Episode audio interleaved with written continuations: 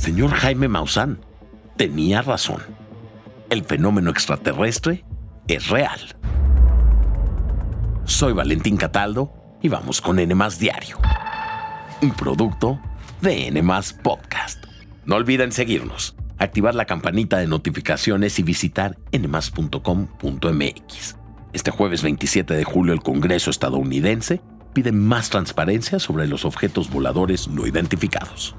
Este miércoles David Grush, quien formó parte de las Fuerzas Aéreas, el comandante retirado David Fravor y el expiloto de la Armada Ryan Graves fueron interrogados por una subcomisión de seguridad nacional de la Cámara de Representantes de Estados Unidos sobre sus experiencias con objetos voladores no identificados, mejor conocidos por todos como ovnis. La audiencia tuvo como objetivo forzar al Pentágono a difundir información no revelada y acabar con las especulaciones sobre la naturaleza de lo que podrían ser fenómenos extraterrestres. Los testigos hablaron durante cuatro horas sobre lo que saben del tema y también sobre los avistamientos que ellos mismos llegaron a presenciar. David Grush capturó con su testimonio la atención de los legisladores al mencionar que el gobierno ha recuperado naves extraterrestres que se han estrellado junto con los cuerpos de los pilotos. Los productos biológicos vinieron con algunas de estas recuperaciones. ¿Había, supongo, biológicos humanos o no humanos? No humanos, y esa fue la evaluación de las personas con conocimiento directo sobre el programa. Mencionó que después de 14 años de trabajar en los servicios de inteligencia y en el Pentágono, decidió denunciar que muchos compañeros y militares respetados han dicho que el gobierno opera el asunto de los ovnis en secreto y sin supervisión del Congreso. Otro de los testigos dijo que este tipo de avistamientos no son tan raros ni aislados como lo han hecho parecer. Más bien se denuncian con poca frecuencia ya que las personas tienen miedo de las represalias que pueda tener el hablar sobre este tipo de fenómenos con las autoridades. Sean Kirkpatrick, el director de la oficina encargada de los avistamientos, dijo durante la audiencia que Washington examina más de 650 casos potenciales de ovnis, de los cuales le han dado prioridad a la mitad por tener un valor anómalo e interesante. Los tres militares que pasaron al estrado coincidieron en que los avistamientos constituyen un problema de seguridad nacional.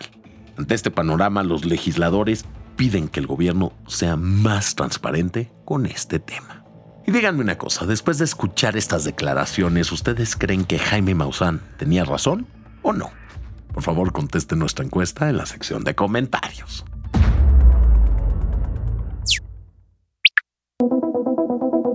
Las chelas también pueden ser fake. Aquí en México, específicamente en Juchitán de Zaragoza, Oaxaca, aseguraron un tráiler con un cargamento de lo que parece ser cerveza pirata. La noticia la dio a conocer la Fiscalía del Estado a través de un comunicado en sus redes sociales. Ahí mencionaron que el tractocamión involucrado se encontraba escondido detrás de unos arbustos a un costado de la carretera en la región del Istmo de Tehuantepec.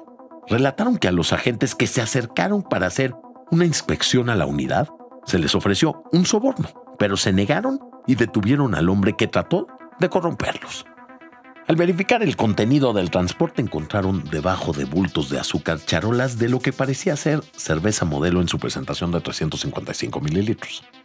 La Fiscalía junto con la Agencia Estatal de Investigaciones informaron que la gran cantidad de latas serán entregadas a un equipo de peritos especialistas en diferentes materias para realizar análisis científicos para determinar si existen alteraciones en ellas y conocer la composición química del producto asegurado.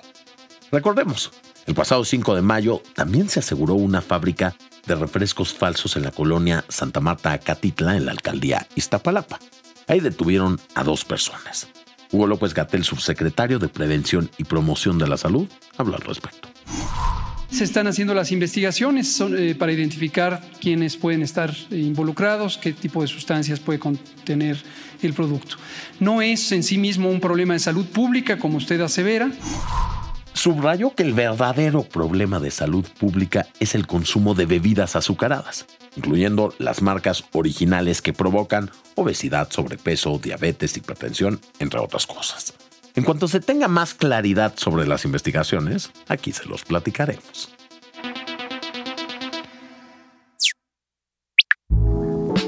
Si eres fanático de los eventos astronómicos, seguro esta noticia te va a encantar. El martes 25 de julio, cerca de las 10 de la noche, el cielo de Colima, Jalisco y Michoacán se iluminó por unos segundos. La razón, el paso de un bólido. En los videos que se volvieron virales en redes sociales, se puede ver que el cielo se pintó de azules, amarillos y verdes, acompañado de un pequeño estruendo. El Centro de Estudios Vulcanológicos de la Universidad de Colima informó que los bólidos son una especie de meteorito que conforme avanzan por el cielo, dejan una estela luminosa y al estallar generan un estruendo. Esto fue todo por hoy. Espero que tengan un gran jueves y no olviden seguirnos, activar la campanita de notificaciones y visitar nmas.com.mx. Nos escuchamos en el próximo episodio de Nmas Diario, un producto de Nmas Podcast.